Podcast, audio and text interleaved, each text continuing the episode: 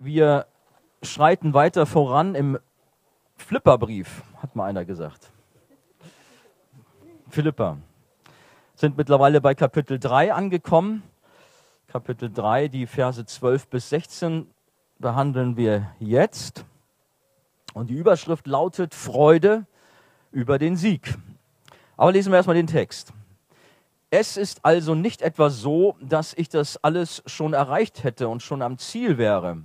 Aber ich setze alles daran, ans Ziel zu kommen und von diesen Dingen Besitz zu ergreifen, nachdem Jesus Christus von mir Besitz ergriffen hat.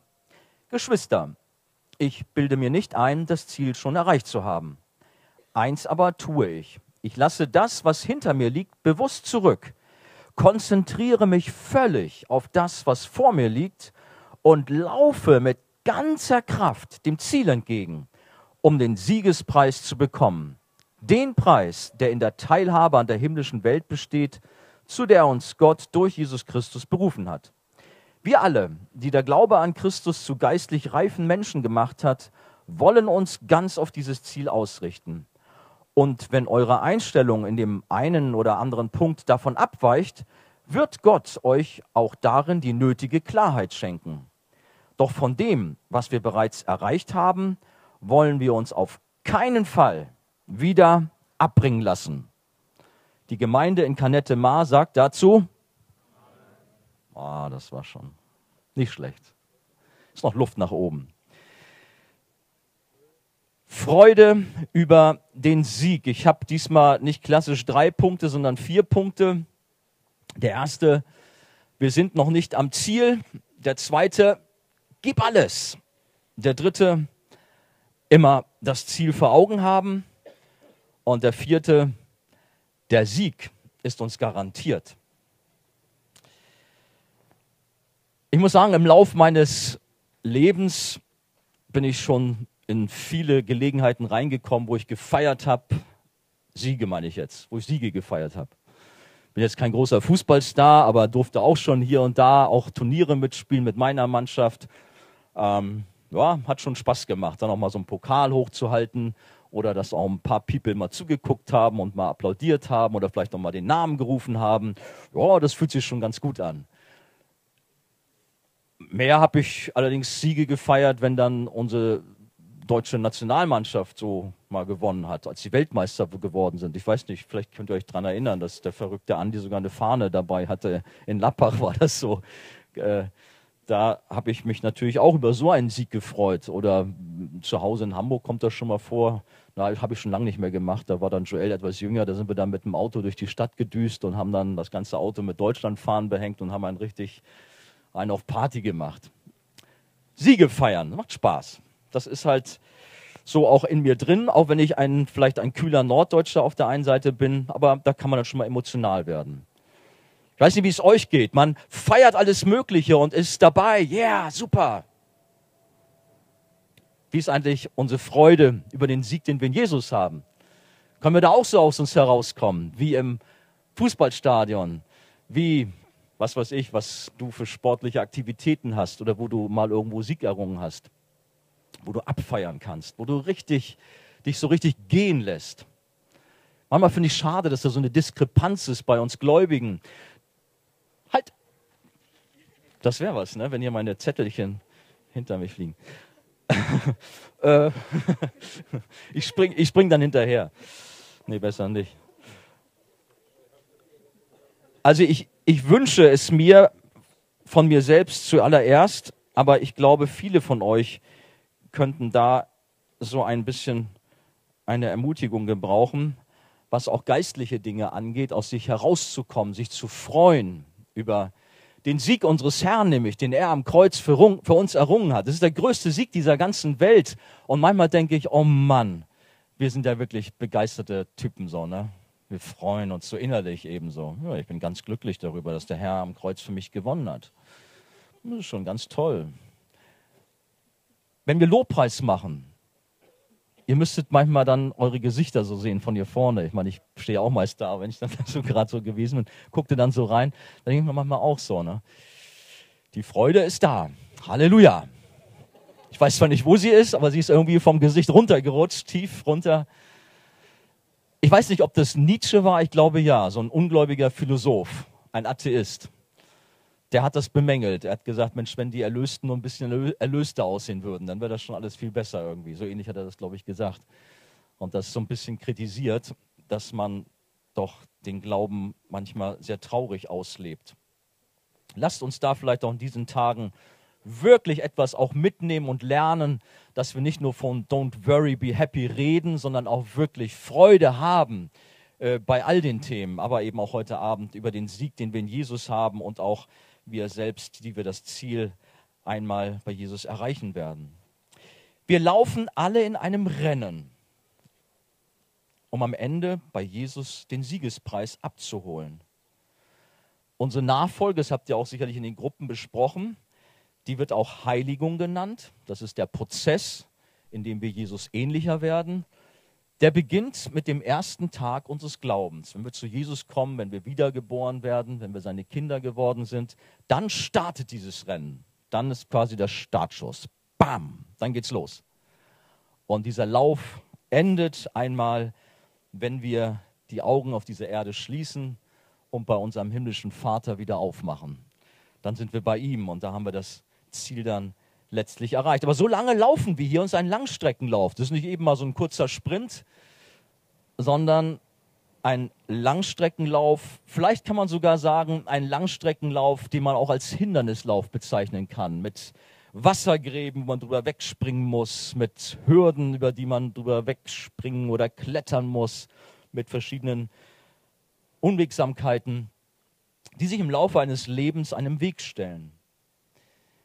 Ich habe von einem japanischen Läufer gelesen, der in Bayern an einem ganz besonderen Orientierungslauf teilgenommen hat. Es waren insgesamt 42 Teilnehmer dieses Orientierungslaufes und sie sollten dort in Bayern, kreuz und quer durch Bayern, 660 Kilometer zurücklegen. Der Lauf startete am 25. Äh gut, es ist egal. Der, wann das war, ist nicht so lange her, aber äh, letztes Jahr, glaube ich, was. Der brauchte eine Woche, waren die, brauchten die Leute, um dieses äh, Ganze zurückzulegen. Und die Teilnehmer haben ein GPS-Gerät jeweils gehabt. Das hat aber unserem japanischen Freund nichts genützt. Er wurde sechs Tage nach dem Start vermisst. Weg war er. Nach langem Suchen wurde er schließlich auf einem Bauernhof entdeckt. Die Leute auf dem Bauernhof, die konnten mit ihm eigentlich gar nichts anfangen, hatten zwar eine Nummer gesehen auf seinem Shirt und so weiter, aber irgendwie waren sie da auch nicht so ganz klar, was das alles sollte, weil der Mann sprach kein Englisch, nur Japanisch, das konnten die aber nicht, auch wenn ihr Bayerisch vielleicht so ähnlich klingt wie Japanisch. Aber irgendwie konnten sie sich nicht verständigen und es war letztlich gut, dass die Polizei mal wieder Helfer war, und diesen japanischen Läufer über Umwege dann zum Ziel bringen konnten. Wie gut, dass die Polizei da war. Ich hoffe, dass wir Leute sind, die ein GPS-Gerät haben. Was war das? Oh, okay. Danke. Was mache ich denn hier? Ich schmeiße hier alles Mögliche um mich. Zettel und Gitarren. Ja, ein bisschen rüber. Äh, ich hoffe, dass wir unsere GPS-Geräte auf Jesus Christus ausgerichtet haben. Dass wir nicht solche Läufer sind, die irgendwo landen, nur nicht, nicht im Ziel. Ich meine, selbst dann kann ich schon auflösen. Es ist ja Gnade gewesen, dass die Polizei da war und diesen armen Japaner, wenn auch ein bisschen Zeit versetzt, dann auch zum Ziel gebracht hat. Letztendlich kommen alle, die zu Jesus Christus gehören, ans Ziel. Aber noch sind wir nicht am Ziel, das ist mein erster Punkt. Wir haben gelesen, es ist also nicht in etwa so, dass ich das alles schon erreicht hätte, sagt der Paulus, und schon am Ziel wäre. Ich bin noch nicht angekommen, Leute. Ich bin zwar schon ein ganzes Stück gelaufen und habe manches erlebt, aber ich bin noch nicht am Ziel. Auch wenn es vielleicht gerade alles perfekt in deinem Leben läuft und du sagst, Mensch, ich habe jede Hürde genommen, die sich bisher mir in den Weg gestellt hat, du bist noch nicht am Ziel.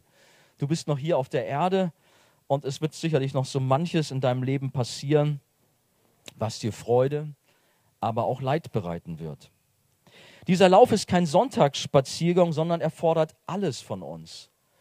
Oft denken wir in unserem Leben, der heißt ja auch übrigens Lebenslauf, dass wir einfach nur ein glückliches, erfolgreiches Leben haben wollen. Ich spreche jetzt mal ganz allgemein. Ich sagte gerade schon, dieser Lauf in diesem Bibelabschnitt meint unsere Nachfolge von Jesus. Heiligung. Aber ich gehe jetzt mal ganz allgemein so. Hier sind auch einige Leute unter uns, die folgen Jesus noch nicht nach. Und ihr meint auch so in eurem Leben zu laufen und habt auch eure Ziele. Nur, ich muss euch sagen, ihr habt einen völlig anderen Lauf als die, die zu Jesus gehören. Ihr lauft in die entgegengesetzte Richtung. Und das ist schrecklich, das ist tragisch. Ihr seid ganz, ganz weit weg von Jesus. Ihr lauft in die Irre. Und ich wünsche mir so sehr, auch heute Abend, dass der Heilige Geist an den Herzen arbeitet und euch die Augen dafür öffnet vor euren Zustand, wie weit ihr von Gott entfernt seid. Und dass es so nicht weitergehen kann, dass ihr Jesus in eurem Leben braucht. Du fühlst dich vielleicht gut dabei. Du denkst, wieso? Es läuft doch alles gut und bist auch hier so weit dabei. Und ein bisschen glaubst du auch irgendwo an Gott, aber doch nicht richtig. Du hast dein Leben nicht wirklich Gott anbefohlen. Du bildest dir etwas ein auf dein gutes Aussehen, auf deine Ausbildung vielleicht, die schon gelaufen ist, oder wie du in deiner Schule ankommst oder auf der Uni, wie auch immer. Ich weiß nicht, wie du eigentlich so dastehst, aber du meinst, dein Lauf läuft wirklich gut. Und hier bist du auch irgendwo dabei, aber wie ich gerade sagte, dein Lauf ist eigentlich in die entgegengesetzte Richtung, weil du Jesus nicht zu deinem Herrn hast. Paulus war auch so jemand, der dachte, ich laufe in einer guten Weise für meinen Gott. Das war so ein Fanatiker, fast so, wie wir das in Hamburg jetzt so drastischerweise erlebt haben, der wirklich völlig durchgedreht war, muss man fast sagen, was Paulus getan hat. Übelste Sorte, wie er Menschen verfolgt hat, Gesundheit und wie er alles andere getan hat, aber nicht in den Geboten Gottes gewandelt ist. Er meinte, dass er das tat, aber er hat es nicht. Er war eingebildet. Wieso? Ich bin doch, wir haben es von Joshi schon gehört, ich bin doch ein Angehöriger des Stammes Benjamin, Hebräer, rein hebräische Vorfahren, voller Eifer dabei, Pharisäer, saß zu den Füßen der größten Professoren, ist doch alles gut. Er war sich so sicher, so vielleicht wie du es eigentlich auch bist. Es läuft doch alles gut in meinem Leben. Ich laufe einen richtig guten Lauf. Aber das ist nicht der Fall. Du bist ich-bezogen, selbstverliebt und bist ganz weit entfernt von Gott, lebst dein eigenes Leben. Und ich wünsche es mir so sehr, dass auch in deinem Leben eine Kehrtwende kommt, wie es bei Paulus der Fall war der von seinem hohen Ross runtergestoßen wurde, das Licht ihn umstrahlte und Jesus ihm so stark begegnet ist. Ich wünsche es mir so sehr, dass Leute, die hier sind und Jesus noch nicht kennen, so eine Erfahrung wie Paulus machen und von neuem geboren werden. Dass ihr Lauf in eine richtige Richtung geht. Möge es so geschehen. Wo bist du gerade? Wie sieht dein Leben aus? Suchst du die Unabhängigkeit von Gott und meinst alleine zurechtkommen zu können? Oder bist du schon langsam dabei, wach zu werden? Wir sind getrennt von Gott. Wenn wir der Sünde folgen, wir haben keine Chance. Aber wie gut, dass der Vater im Himmel aus Liebe zu uns Menschen seinen Sohn gesandt hat, der sein Leben für uns am Kreuz gegeben hat, damit wir diesen richtigen Lauf laufen dürfen und auch ans Ziel kommen können, wenn wir an ihn glauben, unser Leben ihm anvertrauen. Jesus starb für dich und mich, hat die Schuld auf sich genommen, hat die Strafe auf sich genommen. Welch eine Gnade, welch ein Geschenk. Das ist die gute Nachricht, die wir haben, über die wir uns freuen dürfen. Das ist der Sieg, den Jesus am Kreuz für uns errungen hat. Und wir kennen alle diesen berühmten Vers aus Johannes 3, Vers 16, denn so sehr hat Gott die Welt geliebt, dass er seinen einzigen Sohn gab, damit alle an ihn glauben, nicht verloren sind, nicht in die entgegengesetzte Richtung laufen, sondern Jesus nachfolgen und das Ziel erreichen bei ihm sind, sondern das ewige Leben haben, heißt es hier genau. Kommen wir zurück zu unserem Apostel. Durch die Begegnung Mit Jesus kam er in die richtige Spur und lief ab dann den richtigen Lauf des Lebens. War damit alles okay in seinem Leben? Ich hab's perfekt? Nein. Er wusste, dass er noch lange nicht fertig ist. Er konnte sich nicht zurücklehnen und den lieben Gott mal machen lassen, sondern er hat schon erkannt, dass er noch einen weiten Weg vor sich hat und hat genau deshalb auch das hier so gesagt, wie wir es gelesen haben. Es ist also nicht etwa so, dass ich das alles schon erreicht hätte, schon am Ziel wäre oder eben auch Geschwister, ich bilde mir nicht ein, das Ziel schon erreicht zu haben. Ganz im Gegenteil wusste er davon, dass er so viele Schwachpunkte in seinem Leben hat, dass so viele Defizite da ist, dass sein Lauf noch lange nicht zu Ende ist, dass er viel Gnade braucht. Am Ende seines Lebens bekennt er sogar, Jesus Christus ist in die Welt gekommen, um Sünder zu retten. Auf diesen ist Verlass. Es ist eine Botschaft, die vollstes Vertrauen verdient. Und dann sagt er, und einen größeren Sünder als mich gibt es nicht. Hey, das ist niemand anders als Paulus, der ausruft, einen größeren Sünder als mich gibt es nicht. Bei seinem Lauf entdeckt er das. Ich bin noch lange nicht angekommen. Ich brauche noch viele Hindernisse, die ich über, über, äh, na, überwinden muss. Paulus war sicher der reifste Christ auf dieser Erde, aber er wusste, dass er täglich den Beistand des Heiligen Geistes brauchte. Und somit kommen wir zum zweiten Punkt. Gib alles für diesen Lauf.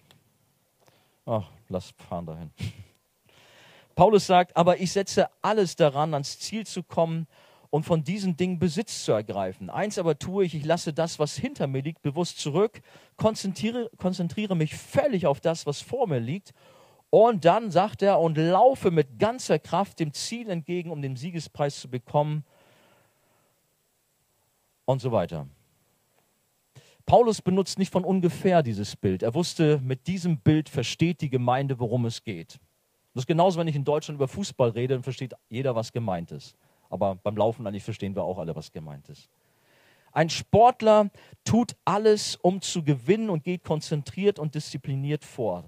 Hartes Training ist gefordert, tagtäglich oder mehrmals die Woche.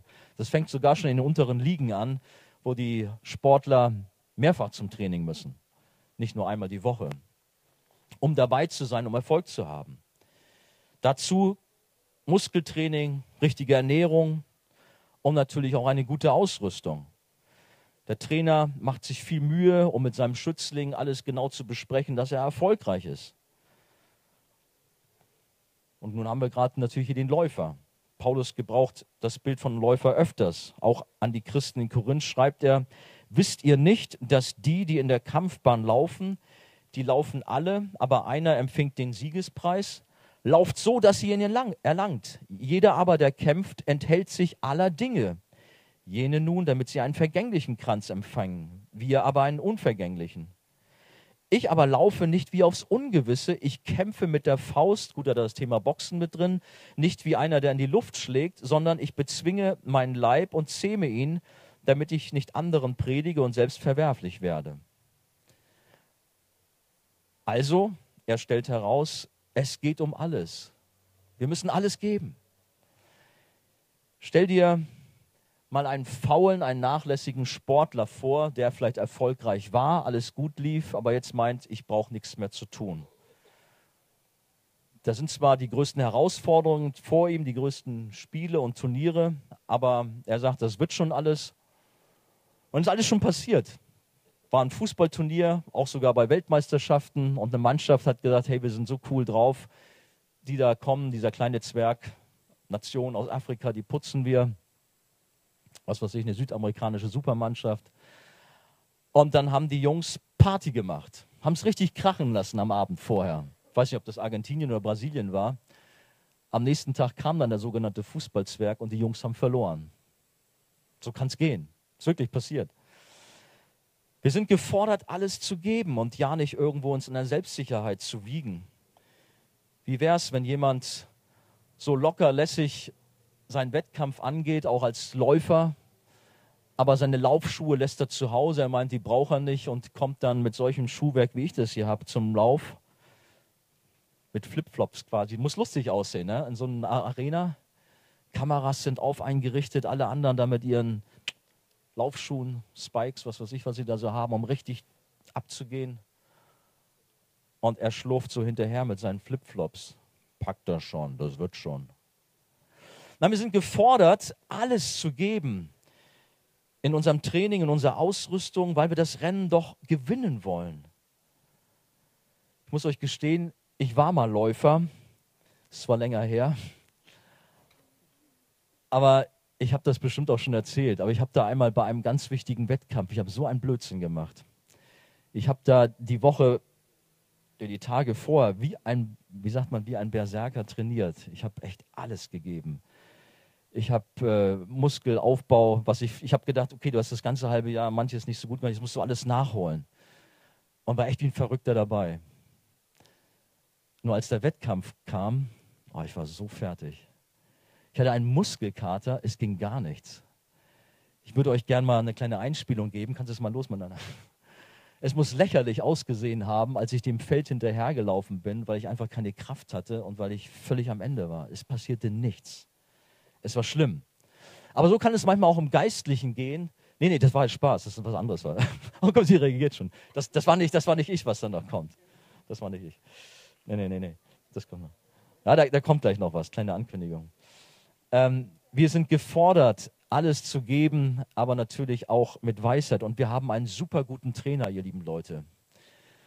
Das ist nicht der Jugendpastor oder der Hauskreisleiter, ja, die vielleicht auch ein Stück weit haben auch Verantwortung für euch da zu sein. Oder der Kleingruppenleiter hier auf dieser Freizeit. Dann ist es der Heilige Geist, der uns zur Seite steht. Und es ist so gut, ihn in unserem Leben zu wissen, dass wir nicht alleine sind.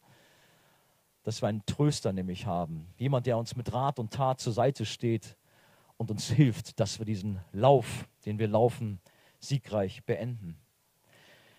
Paulus hat gesagt, aber ich setze alles daran, ans Ziel zu kommen und von diesen Dingen Besitz zu ergreifen, nachdem Jesus Christus von mir Besitz ergriffen hat. Das ist ein ganz wichtiger Punkt. Wir, die wir zu Jesus gehören, sind als erstes von Jesus gepackt worden. Er setzt uns auf die Laufbahn und er lässt uns nicht alleine. Jetzt mach dein Ding, ich gucke nur noch zu, sondern er ist dabei, der Heilige Geist ist dabei, habe ich gesagt, der Vater ist dabei, die geballte Kraft der Dreieinigkeit ist da. Wir sind nicht allein. Und das macht uns getrost, dass wir diesen Lauf erfolgreich bestreiten werden. Leider glauben viele Christen, dass Jesus am Kreuz nur eine Art Grundlage zur Errettung geschaffen hat und es nun aber an jedem selbst liegt, wie er diesen Lauf vollendet. Und damit bist du auf, dir selbst, bist du auf dich selbst geworfen, wenn du nicht genug die Bibel liest, wenn du nicht genug in den Gottesdienst gehst, wenn du nicht genug betest, wenn du nicht genug missionierst und so weiter und so weiter. So habe ich lange Zeit geglaubt, dass mein Lauf so funktioniert. Aber ich bin daran kaputt gegangen. Ich konnte nicht mehr. Ich war ausgebrannt und leer, bis ich erkennen durfte, hey, der Lauf liegt nicht in dem Sinne an mir, sondern es ist die Gnade Gottes. Es ist Jesus selber, der in mir wirkt. Seine Kraft, die in mir wirkt, die mich die Hindernisse überwinden lässt in dem Lauf, die mich durchhalten lässt. Wir werden nicht gerettet durch Werke, nicht aufgrund unserer Leistung. Es gibt so Bibelverse wie zum Beispiel aus Hebräer 12, Vers 14, da klingt es ein wenig so. Da heißt es, jagt dem Frieden nach mit jedermann und der Heiligung, ohne die niemand den Herrn sehen wird. Und da wird so draus gemacht, hey, so könnt ihr natürlich eine Predigt heute Abend halten. Du musst laufen, laufen und gib alles. Und wenn du versagst, dann wirst du das Ziel nicht erreichen und dann kommst du in die Hölle und ist alles vorbei mit dir. Und so könnte ich den ganzen Abend auf euch einschlagen und ihr werdet, ja, was werdet ihr dann? Freude über den Sieg. Ja, den hätte vermutlich keiner. Dann ich darf euch eine gute Nachricht, eine frohe Botschaft verkündigen, dass unser Herr, unser Retter dafür sorgt, dass wir einen guten Lauf laufen werden. Dass er an der Arbeit ist, jeden von uns richtig fit zu machen, wo es noch nicht der Fall ist. Und gerade dieses Trainingscamp hier in Canette Mar nutzt er dazu. Wie ist dein Zustand? Bist du fit? Bist müde? Das hat andere Gründe. Aber im Glauben lasst uns fit sein. Lasst uns das Wort Gottes aufnehmen, die Predigten aufsaugen, beten, Lobpreis haben, alles, was wir haben, ordentlich mitnehmen. Nein, wir wissen, dass wir aus Gnade gerettet werden. Diesen wichtigen Bibelvers kennen wir sicherlich alle aus Epheser 2, wo es heißt, denn aus Gnade seid ihr selig geworden durch Glauben und das eben nicht aus euch. Gottes Gabe, Gottes Geschenk ist es, nicht aus Werken, damit sich nicht jemand rühme. Denn wir sind sein Werk geschaffen in Christus Jesus zu guten Werken, die Gott zuvor bereitet hat, dass wir darin wandeln oder ich sag mal laufen sollen. Gott hat alles vorbereitet. Die Sache ist klar. Lauf und du wirst das Ziel erreichen. Es ist Gottes Gnade. Wir erreichen das Ziel nicht in eigener Anstrengung aufgrund unserer tollen Fähigkeiten, dass wir uns gegenseitig auf die Schulter klopfen, wie toll wir doch sind, welche großartigen Fähigkeiten wir doch haben, welche Muskulatur wir doch haben. Nein, wir werfen uns auf Jesus, unseren Herrn und Retter, und klammern uns an ihn und sagen, nur mit dir schaffe ich das. Und dessen dürfen wir auch ganz sicher sein. Jesus sorgt dafür, dass wir fleißig trainieren. Jesus sorgt dafür, dass wir fleißig laufen, dass wir dran haben. Es gibt so einen Bibelvers, es gibt mehrere davon, wo so dieses Zusammenspiel ist von unserer menschlichen Verantwortung. Denn klar, wir sind nicht dazu aufgefordert, uns hier auf die faule Haut zu legen und dann, lieber Gott, dann mach mal, dass ich ordentlich laufe. Dieser Ansporn von Paulus, natürlich gilt er uns. Lauft, gebt alles. Diese Überschrift war keine Farce. Gib alles. Aber zum Beispiel sagt Paulus, dafür mühe ich mich auch ab und ringe. Aber wie geht es weiter? In der Kraft dessen, der in mir kräftig wirkt. Es ist Gottes Kraft, die in uns wirkt, so dass wir laufen, was das Zeug hält. Es ist der Heilige Geist in uns, der uns pusht, der uns fähig macht, den Herausforderungen äh, entgegenzustehen. Paulus jagt dem Ziel nach, weil er von Jesus ergriffen wurde. Unser Herr ist der Aktive, der Ziehende und der Ergreifende. Wir sind sicherlich und es ist richtig verantwortlich, alles zu geben, können es aber nur, weil Gott es letztlich in uns wirkt. Das ist ähnlich, diese Bibelstelle hatten wir, glaube ich, auch schon die Tage hier. Natürlich hatten wir sie, ja klar. Schaffe, schaffe, dass ihr selig werdet mit Furcht und Zittern, die gleiche Thematik. Gib alles. Aber dann, denn Gott ist es, der an euch wirkt, beides, das Wollen und Vollbringen nach seinem Wohlgefallen. Und natürlich, auch das, denke ich, habt ihr in den Gruppen bestimmt besprochen. Wir laufen auf dieser Welt zur Ehre unseres Gottes. Es ist uns eine Freude, ein Vorrecht, Gott zur Ehre einen guten Lauf hinzulegen. Nicht zu sagen, naja, wenn alles schon klar ist, ich kann mich schon freuen über den Sieg, was soll's. Nein, wir wollen unserem Gott Wohlgefallen bereiten. Mit unserem Leben, mit allem, was wir sind und haben, wollen unseren Dank ihm gegenüber ausdrücken, unsere Liebe zu ihm. Deshalb wird kein echter Christ auf die Idee kommen, irgendwie lau und lässig seinen Lauf zu bestreiten, was immer auch Kritiker bei dieser Thematik dann uns vorhalten. Aber gehen wir weiter. Es ist wichtig, das Ziel vor Augen zu haben. Warum laufen wir? Einfach nur so aufs gerade Wohl irgendwo hin? Bam, Startschuss. Der eine läuft da, der nächste da, der nächste da. Natürlich nicht, sondern wissen, hey, da ist das Ziel, alle Mann da längs. Ist doch klar. Und so rennt man los. Die Läufer geben alles, um eine Medaille, einen Pokal oder einen Siegeskranz zu gewinnen. Gut, früher war es eher ein Siegeskranz, heute weniger. Heute ist es die Goldmedaille oder der Pokal. Aber stell dir mal so einen Läufer vor, wie er losdüst wie ein Wilder. Und plötzlich sieht er ein nettes Mädel am Rand stehen, die als Zuschauerin da ist. Er bremst ab und fängt erstmal einen Smalltalk an. Weil es ja viel wichtiger ist, um das Ziel zu erreichen. Mag sein, wenn du da deine Flamme des Lebens entdeckt hast, vielleicht, dann lass den Pokal doch sausen. Nein, dann, dann hinkt jetzt dieses Beispiel. Aber niemals wird doch ein Läufer sich ablenken lassen oder meinetwegen mit Reportern, die am Rand stehen, eine Diskussion anfangen oder was weiß ich, Haltkamera, komm mal her oder sowas. Nein, er wird alles geben, um das Ziel zu erreichen, um als Erster da anzukommen. Oder habt ihr schon mal einen Marathonläufer gesehen, der irgendwo einen Zwischenstopp am Eiswagen eingelegt hat? Wäre auch cool, ha? Der läuft und hat vielleicht einen riesen Vorsprung und lässt sich da ein Eis geben und läuft dann mit dem Eis ins Stadion ein, dann letzte Runde. Habe ich aber noch nie gesehen. Alles Quatsch, logisch. Keiner macht das. Sondern die wirklichen Athleten, die wissen, worum es geht, die laufen, was das Zeug hat. Ich muss sagen, ich habe solche Leute allerdings in meiner Mannschaft schon mal gehabt im Freizeitsport, aber dann kann ich auch mal ein bisschen ungemütlich werden. Ich will gewinnen. Das finde ich blöd, wenn man so einen in seiner Mannschaft hat, der keinen Bock hat und irgendwie extra lau wird. Dann soll er sonst dann soll er Schach spielen, aber kein Fußball oder so. Ne? Obwohl beim Schach geht es auch ums Gewinnen.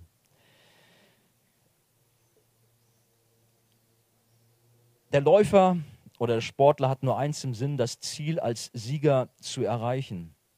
Im normalen Wettkampf geht es um eine banale Erinnerung, um so einen blöden Pokal, den man sich irgendwo hinstellt. Ich habe ein paar Stück, aber die habe ich noch nicht mal irgendwo hingestellt. Die stehen mittlerweile verstaubt im Keller.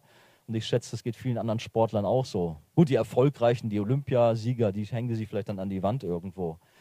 Aber ich habe auch von berühmten Fußballspielern gehört, und ihr kennt sie alle. Einer war sogar bei mir zu Hause.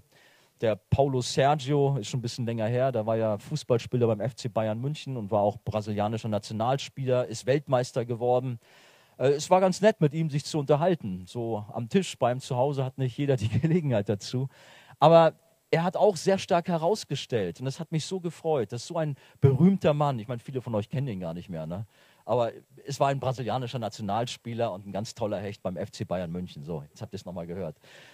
Aber dieser Typ, was mich gefreut hat, der brannte so für Jesus. Der hat übrigens in der Arche gepredigt. Ihr hättet den mal erleben sollen, wie der sich auf die Predigt vorbereitet hat. Der lag auf den Knien und hat zu seinem Gott aus Leibeskräften gerufen. Ich habe schon gedacht, er hat irgendwie ein Problem, als ich da vorbeiging. Aber er hat nur gebetet. Auch fand ich gut. Gloria Deus. Hier, das kennst du, Christian. Ne? Die Brasilianer, die können so ein bisschen mehr ihren, ihre Hingabe zeigen. Ne? Manchmal haben wir da noch Luft nach oben. Ähm, und er sagte unter anderem, hey, der Weltmeistertitel, die Siege mit Bayern München, was wir alles geholt haben, ich glaube, die waren auch Champions League-Sieger damals geworden, 2001 oder wann das war, das ist alles Dreck, ohne wie wir das schon gehört haben. Das bringt doch alles nichts. Hey, was ist das? Der Sieg, der mir was bringt für alle Ewigkeit, Originalton Sergio, das ist mein Herr Jesus Christus, der am Kreuz alles gegeben hat. Das ist der Sieg, der für mich gilt. Und das finde ich schon toll, wenn so ein wahnsinnig berühmter Sportler, der alles gewonnen hat, was es auf der Welt zu gewinnen gibt im Fußball, so etwas raushaut. Und das hat er auch den Reportern oftmals gesagt. Das kann man auch in Büchern lesen von ihm. Und ähnlich ist es auch mit unserem äh, Fußballspieler C. Roberto, der übrigens beim HSV mal gespielt hat. Wisst ihr das, ihr lieben Hamburger? Habt ihr vergessen? Wann war das? Ein bisschen her schon, ne? Ah, guck mal, weiß er noch.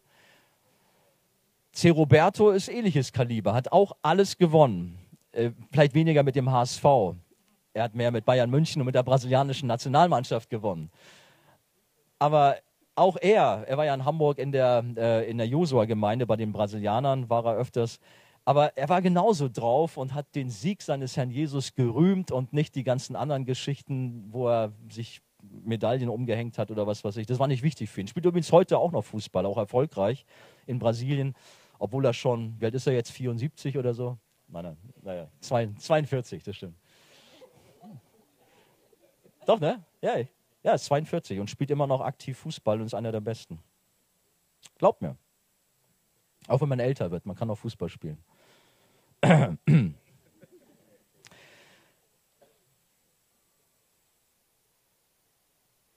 Paulus hat es auch so ausgedrückt, dass er voll in diesem Lauf drinsteht, drinsteckt.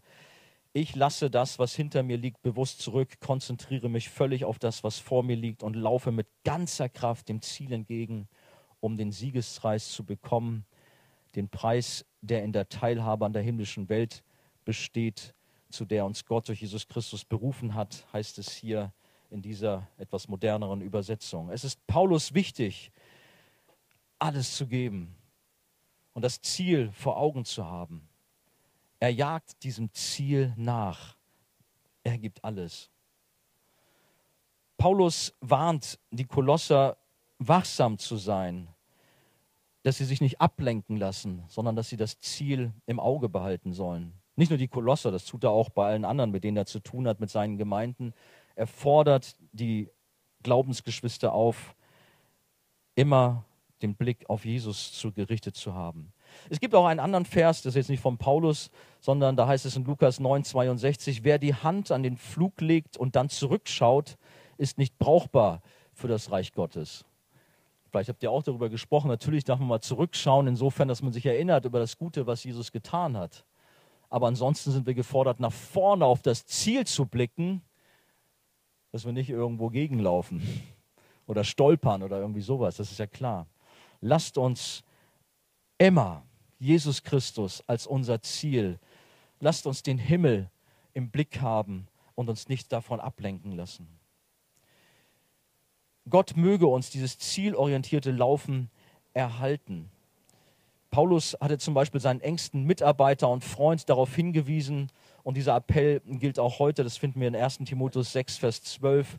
Kämpfe den guten Kampf, der zu einem Leben im Glauben gehört, und gewinne den Siegespreis, das ewige Leben, zu dem Gott dich berufen hat. Erinnere dich immer wieder daran, dass du dich vor vielen Zeugen klar und offen zu deinem Glauben bekannt hast. Paulus macht seinem jungen Freund Mut. Er ermutigt ihn, er ermahnt ihn auch ein Stück weit und weist ihn darauf zu, darum geht es. Go on, werd nicht müde, lauf. Den guten Kampf haben viele gekämpft und wir haben in der Bibel diese Wolke von Zeugen im Hebräer 11. Wir sind sie vor gar nicht langer Zeit auch in unseren Jugendgottesdiensten durchgegangen. Wir haben manche Biografien, die uns tolle Geschichten erzählen, die auch ermutigend sind. Ich weiß nicht, wie es euch geht. Ich liebe solche Biografien. Ich habe eine Glaubensschwester gefunden, deren Leben mich auch sehr beeindruckt hat. Diese Frau, ich weiß nicht, ob ich sie richtig ausspreche, sie heißt Marie Durand, Durand geschrieben, Französin, sagt man das so? Wo sind die Französischkenner hier? Durand, ja? Durand. Falsch gesagt? Marie sage ich dann besser. War schon richtig. Durand, Marie. Sie war eine Hugenottin.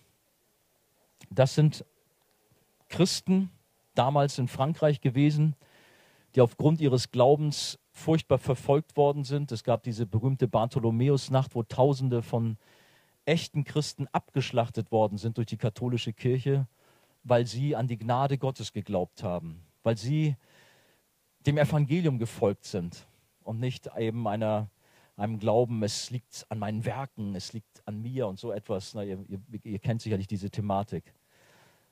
Aufgrund dieses Glaubens sind viele Menschen auf dem Scheiterhaufen gelandet. Haben wir alles vergessen. Wir feiern in diesem Jahr 500 Jahre Reformation. Unsere Väter, unsere Mütter haben ihr Leben gegeben für das Evangelium. Wisst ihr das? Und sie war auch eine davon. Sie wurde von klein auf mit dem Glauben konfrontiert. Ihre Eltern haben sie großgezogen mit ganz viel Liebe zum Herrn. Aber als sie gerade mal vier Jahre alt war, da kamen Soldaten des Königs, haben ihre Mutter gefangen genommen, sie ins Gefängnis gesteckt, wo sie dann später gestorben ist. Und so ist sie mit ihrem Vater aufgewachsen, aber auch nicht zu lange, sondern mit 13 Jahren hat sie dann ihren Vater verloren der auch verhaftet wurde, wie ein Verbrecher auf eine äh, so eine Galeerenschiff gepackt wurde und dort gestorben ist. Schlimm, was sie als Kind durchmachte, wenn man sich da so reinversetzt. Eine furchtbare Geschichte. Und doch trotz des schweren Leidens ging sie diesen Weg treu mit ihrem Herrn. Ihr Vater hat sie auch noch ermutigt, bevor er gestorben ist. Da gibt es noch einen netten Briefwechsel, wo er gesagt hat, halte dich an deinen Herrn, bleib ihm treu, laufe den Lauf, zu dem du berufen bist. Und sie hat es getan. Am 26. April 1730 war das, da hat die damals 15-jährige Marie einen Gutsbesitzer geheiratet. Doch kurze Zeit später wurden beide verhaftet. Man brachte Marie und andere Mitchristinnen in einen großen Turm und dort drin befand sich ein feuchter, finsterer Kerker. An den Wänden ringsum in diesem Turm befanden sich Strohlager und schmale Holzbänke. Oben war ein rundes Licht- und Luftloch, das mit einem Gitter bedeckt war. Im Grunde so, wie man das vielleicht von manchen Burgbesichtigungen kennt und denkt, oh Mann, die armen Menschen, die in so einem Verlies drin hingen, äh, ja, festsaßen. Im Jahre 1730 zählte man in diesem Kerker 28 Frauen und zwei Kinder, die in diesem Turm geboren waren. Marie kannte viele Bibelverse und Choräle auswendig. Und das ist gut, wenn man sie auswendig kann, kannte, weil sie hatte keine Bibel dort. Aber ihr Wissen, was sie sich angeeignet hatte durch die Gnade Gottes, hat sie in 38 Jahren an ihre Mitgefangenen weitergegeben. Lass es mal sacken. 38 Jahre in einem engen Turm eingesperrt zu sein. Nur weil du an die Gnade Gottes geglaubt hast. Nur weil du treu dem Evangelium gefolgt bist. Weil du gelaufen bist auf das Ziel zu, auf Jesus Christus, deinem Retter. Aber sie ist gelaufen. Auch in diesem Turm ist sie gelaufen. Treu. Hat das Evangelium geteilt mit ihren Schwestern dort. Jahr um Jahr. 38 Jahre. Sie hielt täglich Andachten, pflegte die Kranken, stützte die Sterbenden und tröstete die Verzweifelten immer wieder mit einem Wort, was sie noch so im Hinterkopf drin hatte von der Bibel her. In all der schrecklichen Zeit verzweifelte sie nie an Gott, niemals. Nach 38 Jahren wurde sie entlassen Sie lebte noch weitere acht Jahre, bevor sie zu ihrem geliebten Herrn in die Ewigkeit abgerufen wurde. Übrigens ihren Ehemann, den sie mit 15 Jahren geheiratet hatte, hat sie nie wieder gesehen. Die Bibel sagt, sei getreu bis an den Tod. So will ich dir die Krone des Lebens geben. Leute, uns geht es so gut. Läufst du für Jesus? Lass dich von so einer Frau wie Marie herausfordern. Treu zu sein, Jesus im Fokus zu haben, das Ziel nicht aus den Augen zu lassen. Gib alles, kämpfe. Jesus wird dafür sorgen, dass, dass, dass du das Ziel erreichst. Zum Schluss noch, der Sieg ist uns garantiert. Es gibt verschiedene Verse in der Bibel, die uns dazu ermutigen. Wir haben in 1. Johannes Kapitel 5 einen davon. Das ist übrigens das Kapitel, in dem Jesus zu mir gesprochen hat und ich mein Leben Jesus geben durfte. Das ist 1. Johannes 5, falls es jemanden interessiert. Das hat mich damals sehr gepackt. Und hier heißt es in Vers 4, denn alles, was aus Gott geboren ist, überwindet die Welt. Und unser Glaube ist der Sieg, der die Welt überwunden hat.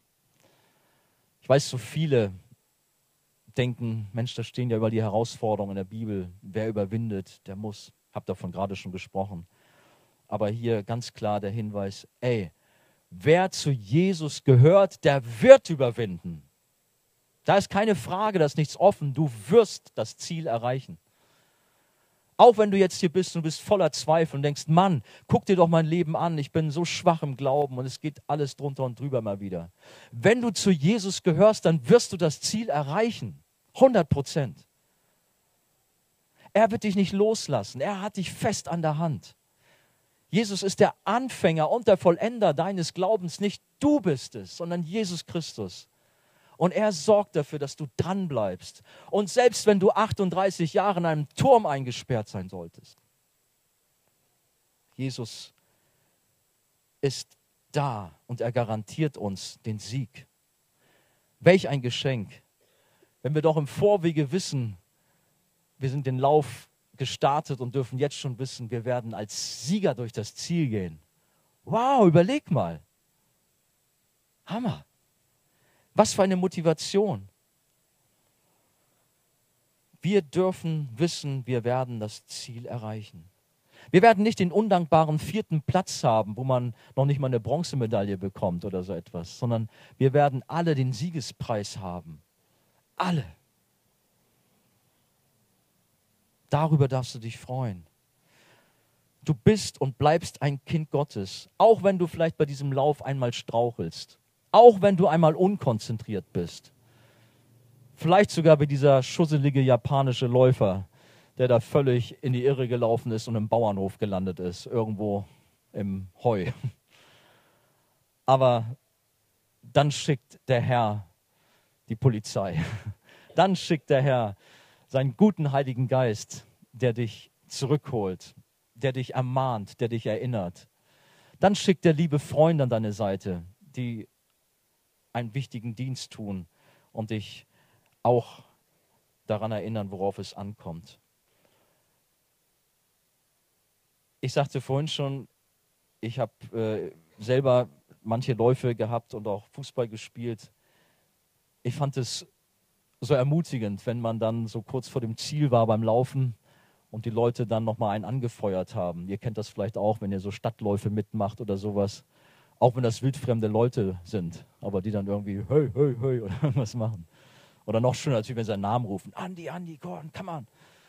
Das hat mir oftmals super gut getan. Ich bin manchmal sehr kindlich gestrickt, muss ich sagen. Ich stelle mir das auch so vor, wenn wir diesen Lauf vollenden, wenn wir zu Jesus kommen. Das steht in Hebräer, so diese Wolken von Säulen. Gut, ich sagte das, äh, diese, was habe ich gesagt? Diese Wolke, nee, diese Zeugensäulen habe ich gesagt, Zeugen. Äh, ich stelle mir das so vor, wie, wie dann all die Heiligen, die vor uns da sind, eine Burger Wieberneit, ein, ein Helmut Kletschewski, gut, viele von euch kennen die gar nicht so, aber unsere Lieben, die uns vor einiger Zeit vorangegangen sind, wie sie dann da stehen. Ja, du bist da, du hast es auch geschafft. Deine Oma, du hast so viele Tränen vergossen. Trauer, das ist auch richtig. Du wirst sie wiedersehen. Und sie wird dich im Ziel vielleicht umarmen. Gut, die Bibel lässt da manches im Unklaren. Ich will jetzt nicht zu viel spekulieren. Aber so ein bisschen habe ich mich auch in so einer Thematik ermutigt gefühlt und gedacht, ja, das wird herrlich sein, dann bei Jesus zu sein, ihn um den Hals zu fallen. Ja, ich bin bei dir. Und er sagt, hey, mein geliebtes Kind, come on, wir haben jetzt eine Riesenparty. Du bist treu geblieben. Du bist mein Sohn, meine Tochter. Jetzt feiern wir diesen Sieg. Ich habe noch ein Video jetzt doch mitgebracht. Das ist jetzt also nicht der Andi Mertin, der da irgendwie läuft. Manche kennen das. Ich habe das bei irgendeiner Gelegenheit schon mal gezeigt. Ich dachte, das passt so gut, weil wir ja gerade im Olympiagelände waren in Barcelona. Das war hier in Barcelona 1992 ist dieses passiert. Schaut mal. Dankeschön. Beeindruckende Bilder. Und ich glaube, da braucht man nicht viel zu, zu sagen. Lass uns beten. Herr, danke dir von ganzem Herzen, dass du dafür sorgst, dass wir alle, die wir zu dir gehören, diesen Lauf, den Lauf unseres Lebens erfolgreich beenden werden. Wir werden alle einmal bei dir sein.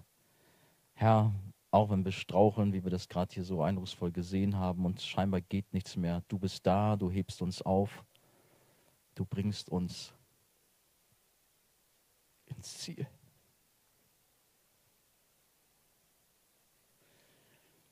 Paulus hat am Ende seines Lebens freudig ausgerufen, ich habe den guten Kampf gekämpft. Ich habe das Ziel des Laufs erreicht. Ich habe am Glauben festgehalten. Nun liegt der Siegeskranz für mich bereit, die Gerechtigkeit, die der Herr, der gerechte Richter, mir an jenem großen Tag geben wird. Und nicht nur mir, sondern auch allen anderen, die ihn lieben und auf sein Kommen warten. Gehörst du dazu? Liebst du Jesus?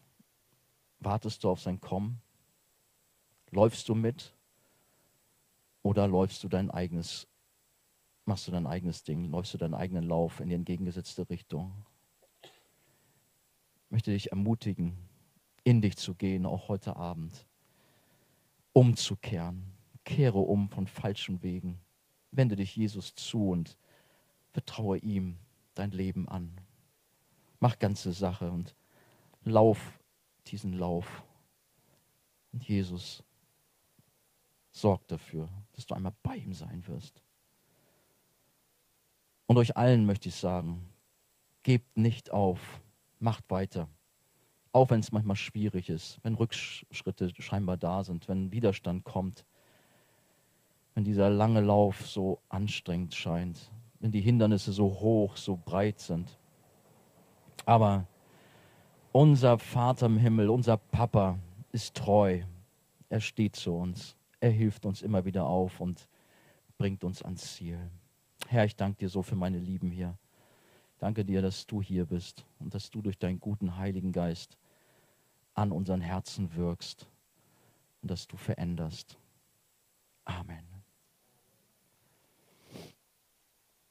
Wir können es wie gestern Abend machen, dass wir jetzt eine Zeit des Lobpreises haben, sich aber liebe Leute von dem Jugendteam, von der Freizeitleitung oder auch ihr habt eure Kleingruppenleiter, die kennt ihr ja auch, dass ihr auf sie zusteuert, das Gebet sucht, da wo ihr Unterstützung braucht für euren Lauf oder euer Leben Jesus geben wollt.